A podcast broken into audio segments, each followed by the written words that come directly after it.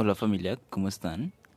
Espero que muy bien. Sean ustedes bienvenidos a este tercer capítulo de Buscando los Podcasts. Quise volver a grabar la bienvenida porque mm, en la grabación anterior no sé qué fue lo que me pasó y dije como bienvenidos sean a Refugio Eterno. Pero, en fin, bienvenidos sean ustedes a este tercer episodio. Eh, la verdad me cogió muy de sorpresa hablar de, Refugio Eterno. La verdad no pensaba en un principio, pero, pero todo se fue dando y, y salió lo que pues para hoy es el tercer episodio. Pero bueno, en fin, quería volver a grabar esta bienvenida, darle la bienvenida pues como se debe y espero disfruten el capítulo. Bienvenidos. Muchachos, sean todos bienvenidos a este tercer capítulo de Refugio Eterno. Eh, este tercer capítulo, como yo les dije en el segundo, iba a tratar de hablar un poquito sobre refugio. Yo la verdad de este capítulo lo iba a hablar con un primo en específico, pero agradezco que se me haya permitido poder hablar con más personas las cuales hayan estado ahí presente, que hayan vivido esta misma experiencia, que, bueno, no la misma porque eh, quizá cada uno la percibió de una manera diferente, pero todos estuvimos ahí presentes con el mismo espíritu, por así decirlos, decirlo. y sean ustedes bienvenidos a este tercer capítulo que quizá se ha titulado Refugio Eterno. Con ustedes, parte de todo el grupo que hubo aquel día. Hola. Bueno, como dije, esta es solamente una pequeña parte porque hubiera sido bueno haber tenido un pastor acá, pero si hay segunda parte, dejémoslo para la segunda parte. Eh, ¿Alguien se quiere presentar? Mary. Hola, ¿cómo están? Soy Mary Isabel. Eh, hice parte de la planeación de Refugio Eterno. Hola, mi nombre es Caterine, hago parte de líderes de jóvenes de la iglesia y también estuve en la parte organizacional del campamento Refugio Eterno.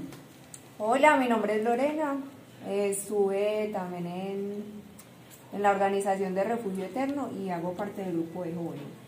Hola, mi nombre es Heidi y estuve como participante de Refugio Eterno y hago parte del grupo de jóvenes.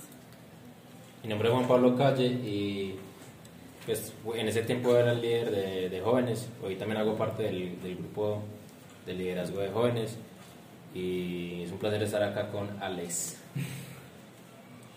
Hola, mi nombre es Juan, también hago parte del grupo de jóvenes y del de, grupo de liderazgo de jóvenes. Hola, eh, yo soy Juan Pablo Tavera, eh, hago parte del grupo de jóvenes y estoy como expectante. Hola, mi nombre es Felipe Tavera, eh, actualmente soy el líder del grupo de jóvenes y también hice parte del staff de Refugio Eterno. Hola, yo soy Kevin y soy el más nuevo en el equipo de, de, de los jóvenes. ¿Y Sofi quiere decir algo? Hola, mi nombre es Sofi y soy parte del grupo. So. Bueno, sean todos ustedes bienvenidos y igualmente muchas gracias por haber querido estar acá presente, de compartirme sus, sus experiencias, de compartirme sus pensamientos y el tras escenas de lo que fue Refugio Eterno.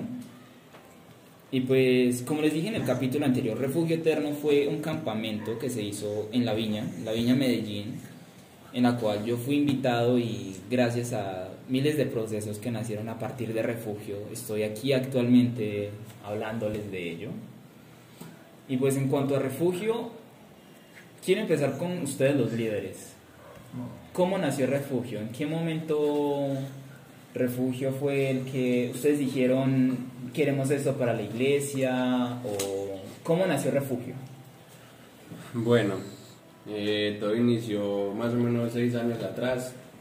Eh, un momento en el que Pablo Calle y mi persona, Felipe Tavera, eh, nos reunimos en la iglesia, los dos solitos, con el fin de, de, iniciar un grupo de jóvenes, ¿cierto? Porque sentíamos pues que, que hacía falta esto dentro de nuestra iglesia. con el fin de tocar varios temas y ayudar como en el proceso a los muchachos en varias situaciones. O sea que antes de refugio no había grupo de jóvenes. Eh, en la iglesia no había varios grupos de jóvenes, pero por diferentes situaciones pues eh, han terminado, ¿cierto? Eh, nosotros hicimos parte de un grupo de niños antes de ser el grupo de jóvenes, obviamente, que también se, se disolvió. Eh, habíamos varios niños y llegó un momento en el que ya no sabemos por qué, por qué razones no se, crecieron, continuar. se crecieron. y bueno, du- duramos mucho tiempo pues eh, simplemente viniendo a las reuniones de los domingos y ya, no pasaba pues como demás. Hacer- Somos la cuarta generación de jóvenes aquí en La Viña, desde hace 20 años. Entonces surgió una etapa en, la, en que la edad ya no había jóvenes con esa edad. Y cuando Pablo y Pipe decidieron crear el grupo de jóvenes, ya estaban en su Adolescencia. eh, 16, 18, 17, 18 años más o menos. O sea, ya estábamos en una edad para iniciar un grupo de jóvenes. Resulta que comenzamos este proceso él y yo solos y posteriormente se fueron uniendo cada uno de los que habemos aquí presentes, ¿cierto? Pues de los líderes. Eh, pues duró- fue mucho tiempo en el cual le preguntamos a Dios qué era lo que Él quería hacer con el grupo de jóvenes, ¿cierto? Mientras tanto nos íbamos reuniendo, compartíamos, hablábamos, recuerdo que una vez hicimos una pijamada, lo más de chévere, y pues desde ahí empezaron como a unirse mucho más los lazos con los muchachos, ¿cierto? Fue un momento en el que pudimos abrir nuestro corazón, eh, fue una noche bastante interesante y bueno, pasaron varias cosas muy chéveres ahí. Luego de esto, eh, de la Viña de Suiza, mandan a unas personas específicas para que realicen un proceso con nosotros en Viña Medellín, el cual se llama Construyendo una cultura del discipulado. Este evento estaba inicialmente creado para pastores y líderes principales de la iglesia. Nosotros no hacíamos parte de ese grupo de personas. Nosotros fuimos invitados a ese evento pues con el fin de, de colaborar con el café, con la adoración, porque algunos somos miembros del grupo de adoración, y estar pendientes pues como el material de las personas que iban a estar dando el tema. Resulta que cuando terminamos la labor, Pablo Calle y yo nos quedamos ahí en las escaleras escuchando lo que estaban hablando. Y el moderador se dio cuenta y dijo, no, póngales unas mesas y unas sillas para que ellos se sienten y hagan parte de eso, ¿cierto? Yo recuerdo que Pablo Calle y yo decíamos, nos sentíamos como los perros que se comían las migajas de los que estaban sentados en la mesa. Los, los ni- los niños pequeños en la reunión familiar. Sí, algo así. Entonces, desde ese momento nos empezaron a hacer partícipes de ese, de ese evento, ¿cierto? A raíz de eso, pues era, eran situaciones en las que nos confrontaban y nos retaban para trabajar con los muchachos, ¿cierto? Con, con cada uno de los jóvenes. Resulta que de ahí Dios nos pone la idea de hacer un campamento, que no sabíamos cómo se llamaba, simplemente queríamos hacerlo. Nos empezamos a reunir y no concretábamos fechas, ¿cierto? Empezábamos como el proceso de planeación y no se nos daban las cosas. Eh, entonces era como bastante confrontante también porque nosotros decíamos, "Eh, ¿será que estamos haciendo las cosas mal o qué? Pero realmente no era tiempo de Dios eh, que el campamento se hiciera en ese momento. Fueron tres años y en esos tres años estuvimos ayunando, estuvimos orando, nos estuvimos capacitando, incluso con la pastora que es psicóloga, ella nos estuvo dando pues como unos temas en cuanto a eso. Hasta que por fin se dio la fecha y, y pudimos concretar pues ya todo lo, de, todo lo del campamento, ¿cierto? Ahí ocurrió algo muy chévere que fue que Alex, el podcaster, aquí presente, eh, yo llevaba varios tiempo hablando con él sobre pues cosas cotidianas, ¿cierto? Nos yo iba a guardar la moto y me la encontraba y yo le preguntaba cosas y nos quedamos allá hablando un rato. Yo tenía el deseo de que él estuviera en el campamento, pero no me atrevía pues como a hacerle el comentario por temor de que de pronto me rechazara o que ya se alejara por el hecho de, de hablarle de cosas cristianas. Eh, entonces yo me quedé callado y lo tenía en mis oraciones. Hasta que por allá en algún momento mi papá le, se le acercó, le preguntó que si quería asistir y él aceptó y llegó al campamento. Bueno, aunque depende, el proceso de aceptar fue, fue, fue más como de pensarlo, fue más como de, ¿será que voy? ¿Será que no voy? Pero, pero dejemos eso para más adelante. Refugio fue naciendo ahí poco a poco, fue germinando. ¿Y de dónde provinieron ya lo que fue el nombre, el lema que es mi más alto refugio, si no estoy mal? Mi más alto escondite. Mi más alto escondite. eh, la imagen que es una roca, espero ponerla de... De no- portada. Sí, de portada o montarla en el Instagram. ¿Y de dónde vinieron todas esas ideas? ¿Por qué refugio eterno? ¿Por qué una roca? ¿Por qué una casa encima de una roca? Resulta de que posteriormente a que, bueno, cuando en el proceso de planeación se unieron otras varias personas al liderazgo del grupo, ¿cierto? Entre los cuales está Lorena, eh, ¿cierto? Y bueno, entre otras personas. Ellos empezaron a aportar cosas al grupo que nosotros lo vimos como algo de Dios porque era como cosas muy frescas, eran opiniones y pensamientos bastante frescos y que sabíamos que venían de parte de Dios, ¿cierto? Entonces, pues Dios empezó a revelar un montón de cosas, desde el cronograma hasta los tiempos de descanso y todas esas situaciones, ¿cierto? Eh, no sé si alguno quiere hablar de... Sí, alguno... A ver, eh, ¿quiere seguir o...? El logo, vea. El logo. Aquí ¿Quién, quién fue la aclaremos idea del algo. logo? Sammy fue el de la idea del logo. Hmm. Sammy fue el encargado de todo el diseño del logo, ¿cierto? Pero eso fue basado en un versículo. Que ese versículo en este momento no Lo estamos buscando, pero bueno. Mientras, mientras tanto, ¿por qué refugio eterno? Por el mismo versículo. Por el versículo. por el mismo Pero, versículo. pero Pero básicamente es porque como nosotros como jóvenes siempre llegamos a la conclusión de que nuestro refugio era Dios y Dios es eterno. Entonces siempre nos damos cuenta de que siempre vamos a resultar yendo a los pies de Dios y que Él iba a ser siempre nuestro refugio, pero añadiendo esa palabra eterna, no, no algo momentáneo, sino que ese refugio siempre va a ser eterno. Y eso hoy en día es lo que nos impulsa a tener una buena identidad, de que algo sea eterno, no es, no es algo momentáneo, sino que Dios es eterno y siempre está en cada paso que damos. Cuando caemos, cuando fallamos, cuando tenemos tentación, Él siempre va a ser nuestro refugio. ¿Por qué la roca? Porque la roca significa firmeza, ¿cierto? Algo que no se mueve. La roca hace referencia a eso, ¿cierto? De que Dios no, de que nuestro, de que nuestra casa, porque en, en, en el loco es- hay una casa encima de la montaña. Ujú. Bueno, es una montaña y una roca a la vez. Sí. Pero encima de esa montaña siempre está como que no es algo inestable, de que con Dios siempre vamos a encontrar algo perfecto, agradable, ¿cierto? A su voluntad. Entonces, básicamente ese es como el resumen de lo que de lo que significa el logo de Bien. refugio eterno. Ah, ok, excelente. Mary Isabel, ¿cómo te viste implicada ahí? ¿Cómo llegaste a estar ahí trabajando en refugio? Bueno, eso, eso viene de antecitos, de tiempos pues antes, ¿cierto? Cuando los muchachos comenzaron con el grupo de jóvenes, Juan Pablo Calle y Felipe Tavera, yo me las comencé a pegar los sábados y recuerdo en algunas oportunidades que apenas éramos los dos muchachos, mi hija y yo. Y muchas veces hacíamos las reuniones así, a veces venía Heidi, a veces venían a su ruego, o sea, Juliet, Caterina y Yasmín, y así, ¿cierto? Era como algo así. Pero, pero básicamente, pero básicamente era más que todo pues como nosotros, pues, los que estábamos ahí. Ya cuando comenzamos como a ver, pues la- los muchachos plantearon la idea y todo ese cuento, yo me emocioné, yo dije, sí, vamos, de una. Pero pasaba eso, ¿cierto? Se- las, las ideas se quedan como ahí.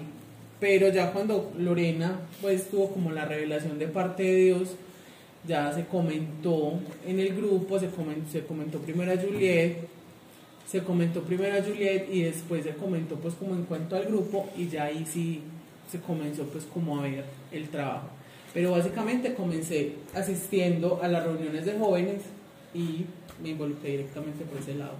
Bueno, Lore, háblanos un poquito de esa revelación a la cual hace referencia Mary que ayudó un poquito al impulso de refugio. Bueno, en ese momento yo estaba relativamente nueva en la iglesia no conocía muchas cosas y tampoco pues los conocía mucho a ellos. Con la que más tenía relación era con Mary, pues. Y, pero yo ya estaba pues como en los caminos de Dios, en una búsqueda pues fuerte y todo surgió como a raíz de una amiga, de una de mis mejores amigas que estaba pasando por un momento de su vida muy difícil, de depresión, de atentar contra su vida, pues era una situación muy difícil, entonces en ese momento yo busqué más de Dios, como intentando orar por ella y también buscando respuestas a lo que le sucedía. Entonces me acuerdo que un día estaba yo en mi casa lavando, haciendo oficio muy comúnmente y hablaba con Dios sobre esa situación, como el Señor, porque los jóvenes pasan por esas situaciones tan duras, porque sienten la necesidad de atacar su vida, de dañarse, o sea, como todas esas cosas, estaba en una conversación con él, entonces en ese momento lo escuché muy audiblemente, me dijo, ustedes van a hacer un campamento en la iglesia, y Julia Urrego va a contar ahí su testimonio. Yo en ese momento me asusté porque pues fue como algo muy inédito para mí y también en ese momento yo no conocía el testimonio de Juliet, pues realmente estaba muy nueva como les digo, pero yo llego y se lo comento pues a Mary en algún momento, ella se queda como consternada con eso y me dice, díselo a Juliet que es directamente la implicada. Entonces fui yo y le dije a ella, mira Yuyi, es que sentí de parte de Dios esto, esto.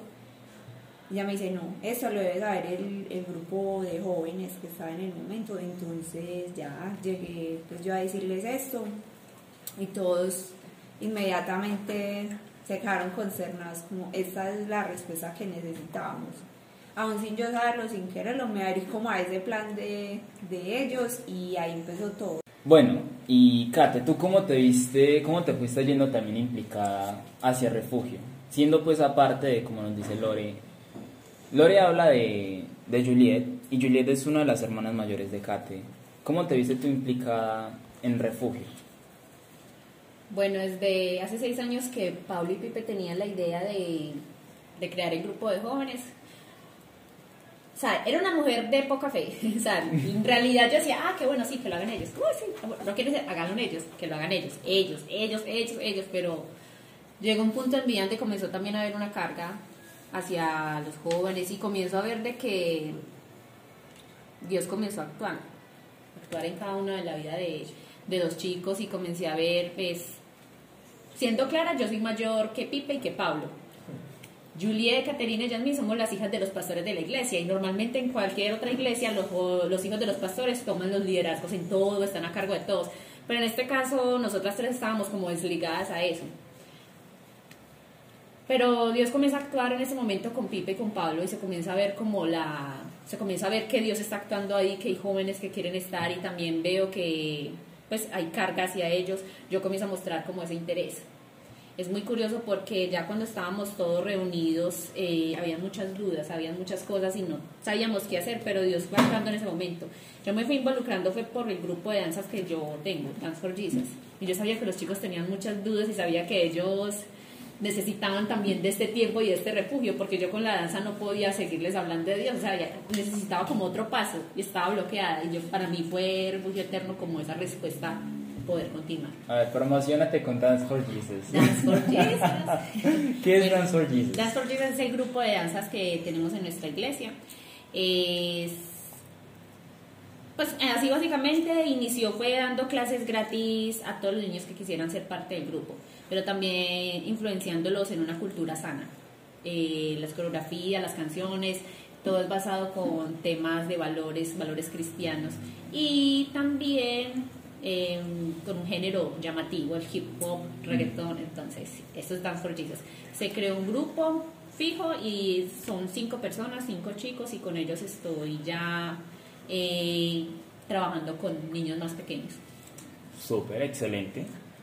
Bueno, pues yo creo que con esto concluimos la parte de qué fue para los líderes, cómo se fueron integrando.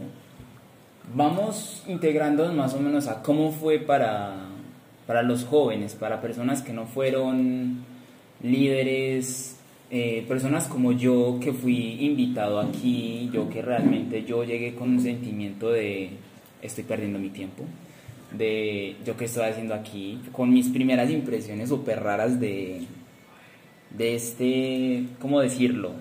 Bueno, de este refugio. Pero quiero saber qué es lo que piensan los jóvenes o, a ver, Lore, ¿cómo fue para ti esa primera noche? O sea, ¿cómo fue, no, para ustedes en general, ¿cómo fue esa primera noche cuando todos estamos ingresando? Que persona por persona estaba yendo y registrándose, dando, pasando los celulares, porque ni siquiera podíamos tener celulares en, en refugio. ¿Cómo fue ese sentimiento cuando vieron que se fue llenando la iglesia y fuimos yendo chicos y chicos porque fuimos demasiados los que estuvimos? Y Bueno. ¿cómo, ¿cómo fue? A ver, ¿quién? Realmente detrás de todo Refugio Eterno una logística que, que no la alcanzan a imaginar, fue impresionante y ahí fue que se vio la mano de Dios, como utilizando los talentos de cada uno y también guiándonos pues en el proceso. Pues los chicos que estaban participando, no veía, pero eso fue casi seis meses de preparación en los que tuvimos que ir reformando las ideas una y otra vez, delegando las tareas. Previo al campamento teníamos que tener todo listo pues para los que se iban a quedar hospedando acá y al evento pues en los que ellos llegaron mucha ansiedad, todos estábamos como "Ay, ya va a empezar a la expectativa de que de qué era lo que iba a surgir porque ya estábamos pues como prevenidos en el sentido de que sabíamos que Dios se iba a mover mucho en ese momento, en, en toda la experiencia. Entonces estábamos muy nerviosos, pero también sentíamos como esa paz de Dios, de que Él era el que iba a hacer la obra, no era nosotros, sino Él a través de nosotros trabajando por esos chicos. Entonces sí, sentimos como ansiedad, nervios, pero al mismo tiempo mucha felicidad de que todos estuvieran ahí. Sabíamos que algunos tal vez no iban a llegar, que el enemigo iba a estar ahí tentándolos, por ejemplo, para, para que no fueran, para que no llegaran, pero oramos mucho porque Dios pusiera ahí las personas que debían estar. No sé si alguno quiere decir algo más.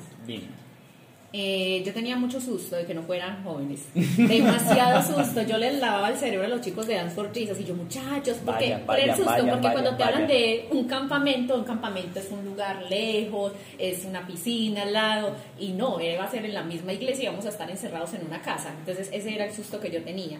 Pero fue bonito ver cómo los jóvenes comenzaron a aceptar y comenzaron a, comenzó a verse esa necesidad de, de querer estar de querer estar incluso encerrados en una casa que no va a tener piscina ni tiene zona verde porque estábamos literalmente encerrados.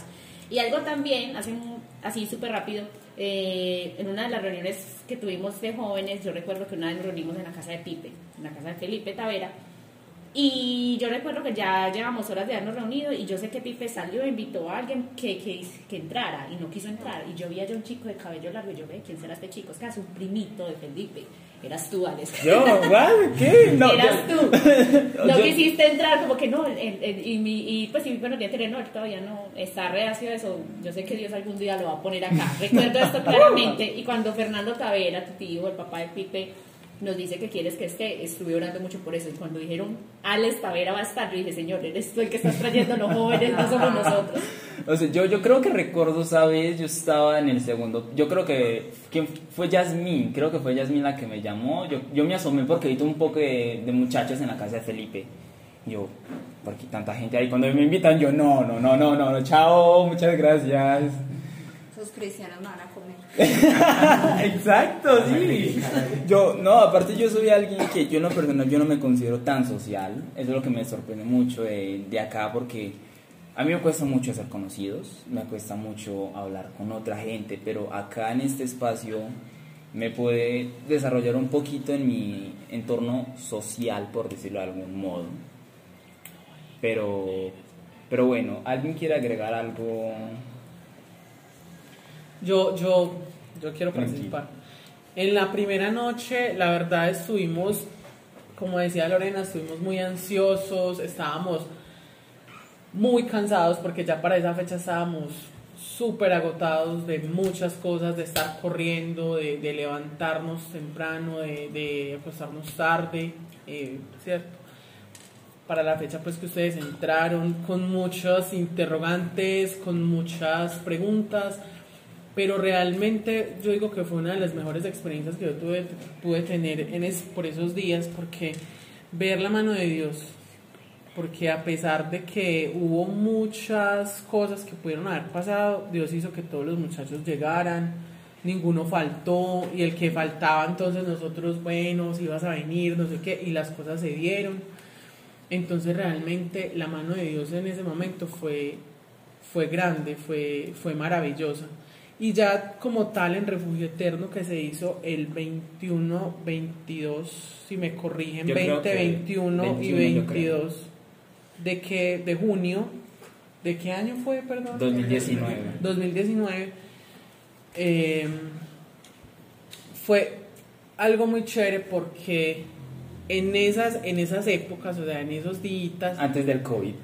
antes del COVID, recuerdo que nos acostábamos súper tarde y nos levantábamos a las 5 de la mañana, o sea, eso era una cosa de locos hacer evaluación, bueno, ¿cómo viste este muchacho? ¿Cómo viste este otro muchacho? Y hacíamos las evaluaciones de todos, precisamente como para retroalimentarnos.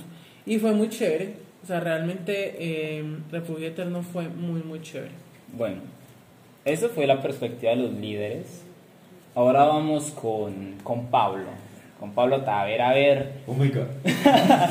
¿cómo fue para ti esa primera noche? O sea, tú al menos yo me imagino que ya tenías una idea de que era refugio, o de que no. Más o No. menos. ¿Cómo, ¿Tú qué sabías de refugio? ¿Cómo fue refugio esa primera noche para ti? Al menos tú tenías como un medio spoiler por allá con Felipe, ya que son hermanos. No, hombre, no me dijo nada, nada, pero nada. Bueno, ¿cómo fue para ti la, la primera noche? Bueno, pues llegamos pues como a, al cuarto piso. Bueno, de- de- démosle démosles una imagen mental de la, de la viña. La viña es, es como una casa. Son cuatro pisos, tres, tres, cuatro con el sótano.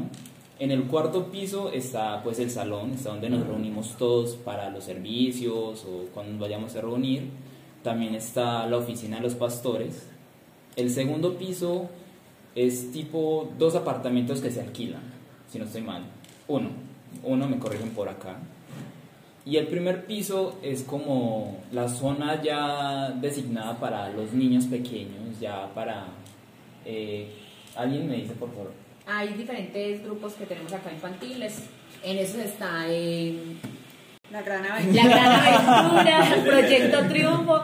Pero normalmente en la escuela dominical los domingos los niños bajan acá, específicamente acá. Entonces, sí.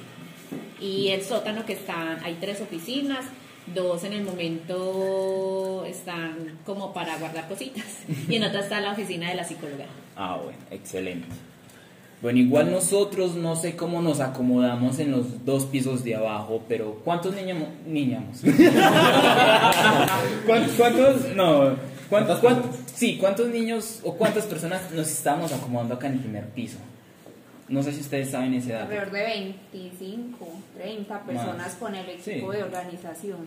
O sea, éramos un montón de personas, no sé, pero todos amanecimos acá. Y las personas que colaboraban externas, pues venían y, por ejemplo, hacer la alimentación Ay. o, o las actividades que tenían y ya se iban otra vez pues a sus casas. Ellos sí no amanecían acá. Bueno, sigamos contigo, Juan Pablo. Prim- primera noche de refugio. Bueno, eh, llegamos al cuarto piso con, con los amigos, ¿cierto? Ahí hablar un ratico, como la bienvenida. Bueno, no me acuerdo si nos presentamos, creo que sí. No, bueno, no nos presentamos.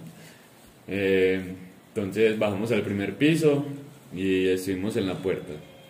Nos vendaron los ojos y bueno, comenzó pues una voz como terrorífica, digámoslo así, a decirnos cosas muy negativas, ¿cierto? Como usted no vale para nada, ¿cierto? Ese tipo de cosas. Pero no vayan a pensar que era, que era un demonio o algún tipo de espíritu, no, ese, ese era mi tío y no sé si valga la pena aclarar, pero Felipe, Pablo y yo somos primos.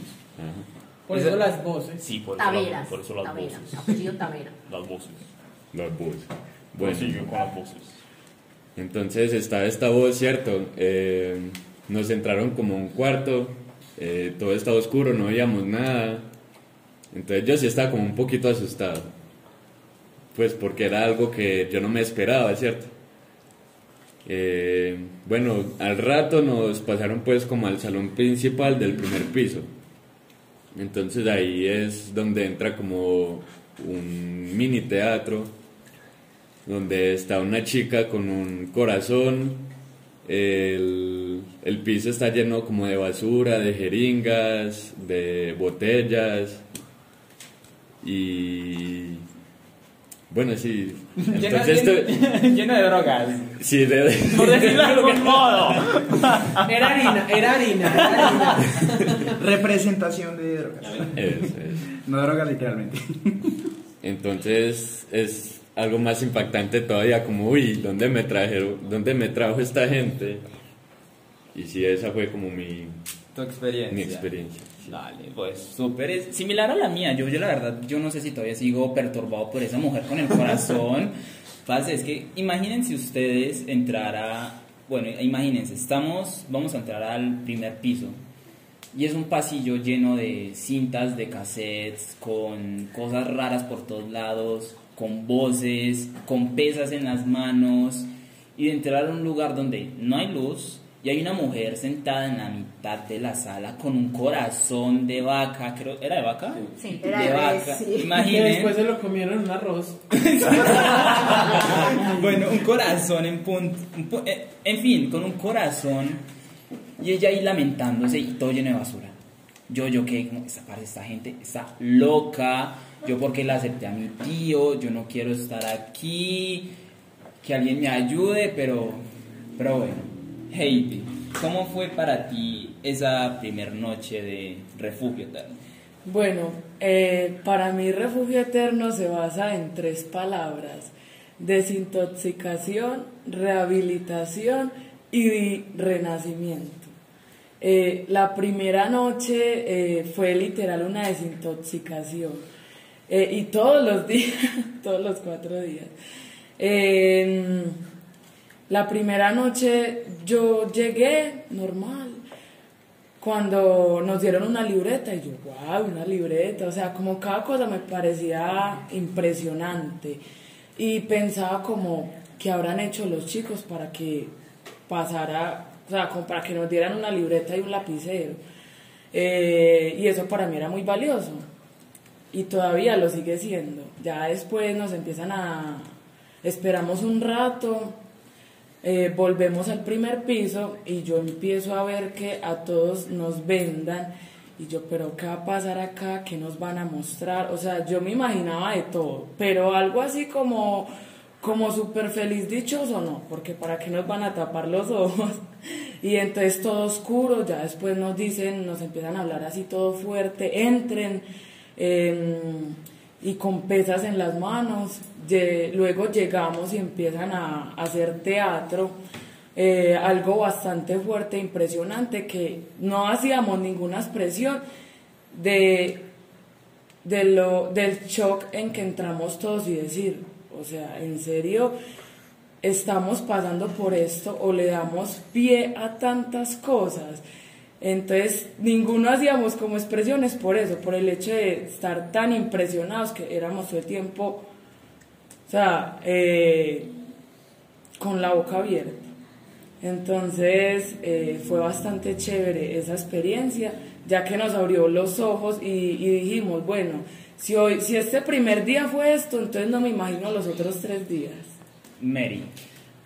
Para mí, para mí fue muy charro porque de hecho convocamos al grupo pastoral y a las personas pues como de una jerar- jerarquía alta acá en la iglesia, precisamente porque nosotros pensábamos que esto iba a ser un desborde, o sea, nosotros teníamos una expectativa de que se iban a poner a llorar, de que iban a entrar en shock, de que íbamos a finalizar orando unos por otros, pues y todo el cuento.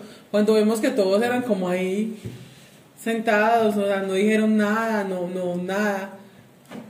Entonces fue muy, muy complicado, por decirlo de alguna manera, porque nosotros no nos, no nos esperábamos eso, nosotros teníamos otra expectativa. Lore.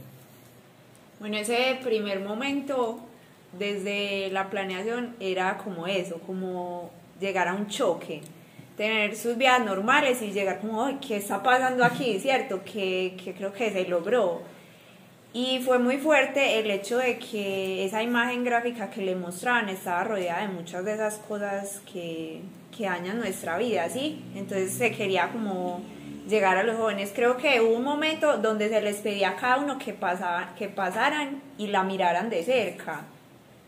Y, las, y las expresiones de los rostros eran como, como de pasar rápidamente, o sea, muchos, muchos hacían como que miraban el suelo, como que veían los diferentes elementos, porque había representaciones de muchas cosas, lo que ya dijeron ahorita, licor, drogas, había un bebé con sangre. Ay, sí, cierto. había un bebé, Chofado, había un chofado. bebé, un muñeco, había un muñeco pues representando eso y, y fue muy muy fuerte. Hasta nosotros que estábamos en el backstage pues mirábamos como esas escenas y nos quedamos impactados. Pensábamos que todos iban a salir llorando y gritando de, de ese momento.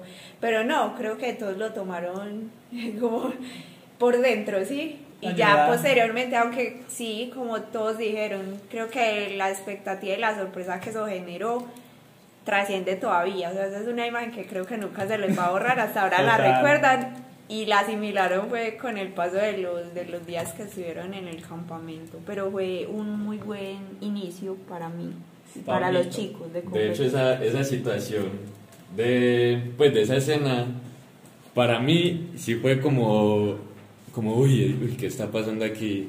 Pues me impactó demasiado, yo quedé en shock literal, yo, yo me quedé mirando fijamente y yo, pues quedé así como pasmado, pero no mostrando el susto, sino como por dentro. Juan Arias quiere añadir algo que no ha hecho nada en todo el capítulo. Saludar al menos. ¿Qué Bueno, ese día, ese día para mí sí fue como un reto personal. Entonces estaba como también líder, eh, organizando pues todo ese tipo de cosas. Y para mí era un reto grandísimo porque, porque yo tenía que bueno, destruir ese, ese tema de la timidez y bueno, o sea, recibir a las personas, recibir a los jóvenes, ponerle las pesas, vendarlos, guiarlos por el camino, por el pasillo, pues yo tenía el corazón a mí, o sea, yo no, no me imaginaba lo que estaba haciendo. Pero sí, esa, la impresión también era muy pendiente de la, las expresiones de los muchachos para, pues, en cuanto a la obra que estaban haciendo. Y también como que pensaba como, ah, no les está como, como llegando. Sin embargo, el Señor nos fue también como cambiando algunos planes que ya teníamos en el transcurso de los días. Pero todo se dio muy bien porque, bueno, se ha visto el, fruto en algunos, en algunos jóvenes que estuvieron ahí. Tristemente no en todos, pero el Señor sigue, traba- sigue trabajando en ellos. Pero fue muy bueno también. Kevin quiere añadir algo. Tú no estuviste en refugio, pero creo que ya tienes las experiencias suficientes de todos nosotros. ¿Tú qué piensas o qué, qué, qué dices de lo que nosotros decimos frente a refugio? ¿Qué piensas? Bueno, eh, bueno, un pequeño contexto. Eh, yo soy el más nuevo acá, pero pues he estado también en, en un par de iglesias antes y en dichas iglesias también estuve en algunos retiros y en algunos campamentos y todo, así que aunque no estuve en este, pues entiendo un poco la, la, la situación por la que los chicos vivieron.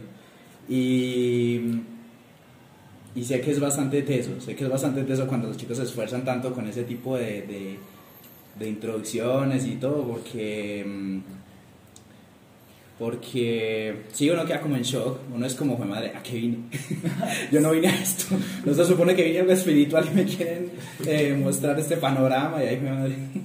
Pero bueno, eh, quería agregar algo más eh, a los chicos que estuvieron acá.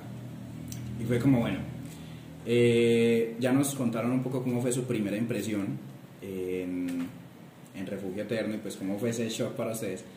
Pero les quiero preguntar, ¿cómo, si ustedes ya después de haber pasado Refugio Eterno y todo, eh, si las personas que hay ahorita pasaran de nuevo por esa introducción, ¿cómo, cómo cree que serían sus reacciones? ¿Quién? Sí, sí vería una perspectiva diferente porque ya haberlo vivido una vez y volverlo a vivir, yo creo que ya me abriría ya tendría eh, mucho más conocimiento acerca de eso diría como que esto nos lo, están, eh, lo estamos haciendo para ver más acerca de la realidad, de lo que se vive realmente en el mundo. Entonces lo tomaría como algo que me haría reflexionar eh, y decir, bueno, ¿cómo estoy yo? ¿Cómo está mi vida? ¿Y qué estoy haciendo? ¿Realmente me estoy rehabilitando en Dios o estoy dejando que, que todo esto que el mundo me quiere dar me consuma cada vez más? Excelente. Pablito. Bueno, eh, yo creo que yo sí tendría la misma reacción, ¿cierto? Porque siguen siendo imágenes como muy, muy fuertes, pero lo miraría como también de otra manera, ¿cierto? De la manera como... A ver, ¿cómo me hago explicar? En la manera como... Sí, cómo seguía actuando, ¿cierto? Como mi proceso y qué podría hacer para cambiar, ¿cierto? Y todo este tipo de cosas. Vale, excelente. ¿Alguien más desea añadir algo? ¿No? Yo creo que este tipo de situaciones siempre van a ser muy confrontantes, ¿cierto? Porque aunque ya tengamos la experiencia de haber visto eh, esa puesta en escena, siempre vamos a relacionar ese tipo de situaciones con cosas que nos pasan cotidianamente, ¿cierto? Que en ese momento específico, cuando lo vimos, nos relacionó con algo que estamos haciendo en el momento, pero que posteriormente, si volvemos a ver esa misma escena, nos va a llevar a algo en la actualidad que, que nos está confrontando una situación específica por la que estamos pasando. Entonces yo creo que también sería muy, muy confrontante, sería una imagen bastante impactadora nuevamente. Increíble. Por acá tengo entendido que encontramos el versículo que realmente inició o dio inicio al nombre y, a, y al logo de refugio. Dinos, Pablo. El versículo es basado en Salmos 18 y dice así, ¿cuánto te amo, Señor, fuerza mía? El Señor es mi roca, mi amparo, mi libertador, es mi Dios, el peñasco en que me refugio, es mi escudo, el poder que me salva, mi más alto escondite. Y la parte de donde dice mi más alto escondite es de donde viene el eslogan de refugio eterno. Entonces, al fin lo logramos encontrar. Casi que no. Sí. Bueno, hasta aquí realmente voy a dejar el capítulo porque ya se hizo demasiado largo. Ya en este primer capítulo ya abarcamos, bueno, parte. En el- ya abarcamos que fue el inicio, de donde nació. Y si realmente llegaron hasta acá, porque esto ya es muy largo. Yo sé que a veces oír inclusive un audio de un amigo de, de uno o dos minutos es tedioso. Ahora escuchar un podcast que dura una hora. La verdad, a mí no me importa. Pero yo lo escucho si, yo, si son hasta de 3, 4 horas. Pero dejaré realmente hasta acá. La próxima parte ya será hablar de cómo fueron las noches y experiencias ya de cada día, cómo fue la organización. Y no, yo les dejo hasta acá. Muchísimas gracias por haber oído hasta, hasta aquí, por apoyar hasta acá. ¿Y se quieren despedir? ¡Chao! Chaito. Hasta Bueno. la vista, baby. Los, los escucho, ¿no? ¿Qué? Me escuchan por acá, por este mismo canal. Por acá los espero y muchísimas gracias. Ya, ahora sí, ya.